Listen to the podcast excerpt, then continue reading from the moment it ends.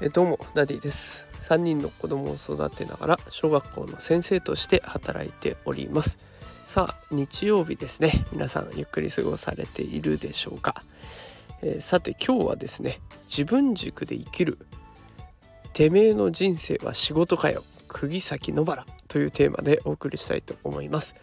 えー、昨日ちょっとね発信でもお伝えしたんですがあの昨日一日ちょっとしたことがあってワンオペをやっておりましたがまあそこでねあのもう午前中ちょっと子供たちの読み聞かせとか自分で読む本を買いに行ってで午後はずっと公園にいてっていうのであっという間に一日が終わったっていうところでなんか公園の夕暮れ時夕日を見ながら今日は一日何だったんだろうなとなんか切なくなってしまいました。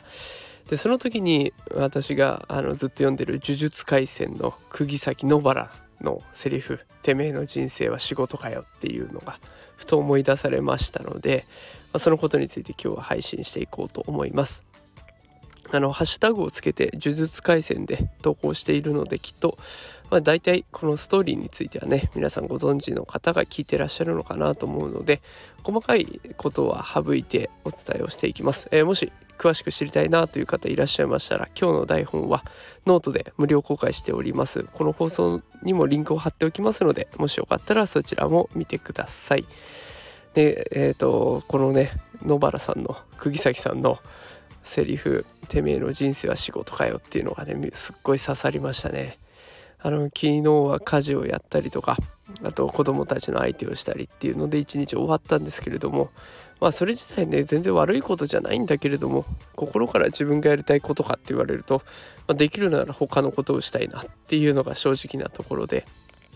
あの私にとって今ね心の支えというか、えー、すごくやりたいなって思っているところはこうやって発信をしていく発信し続けていくことそれから自分自身の勉強をしていきたいなあとはゲームしたいな漫画読みたいなっていうところがあるんです。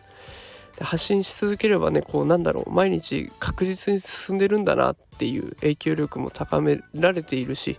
ちょっとずつでもいいから前進しているんだっていうことが分かって安心できる。で勉強すれば自分の知識が増えて嬉しい。でゲーム漫画は没頭することができるのでこの何ですかね。こう疲れを吹き飛ばすことができる。こういったことをやっている間っていうのは本当に充実している時間になります。でじゃあ家事とか育児をやらなきゃいいじゃんってそういうわけにもいかないじゃないですか。